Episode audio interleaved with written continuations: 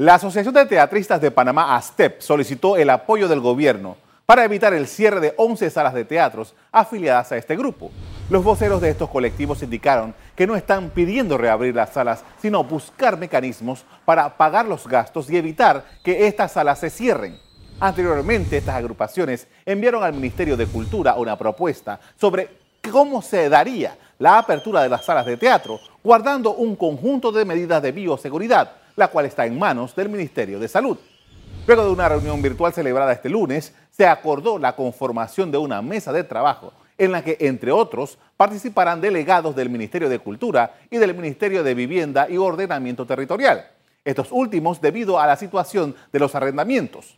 Según un boletín del MIVIOT, en la reunión se acordó que la STEP elaborará fórmulas sobre los diferentes modos con los que ellos puedan hacerle frente al pago de la morosidad pendiente y poder continuar con sus actividades en el país.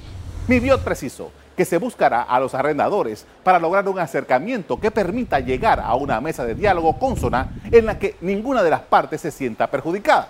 El pasado 12 de junio se cumplieron tres meses del cierre decretado a esta actividad cultural, cuya reapertura está contemplada para el bloque 5.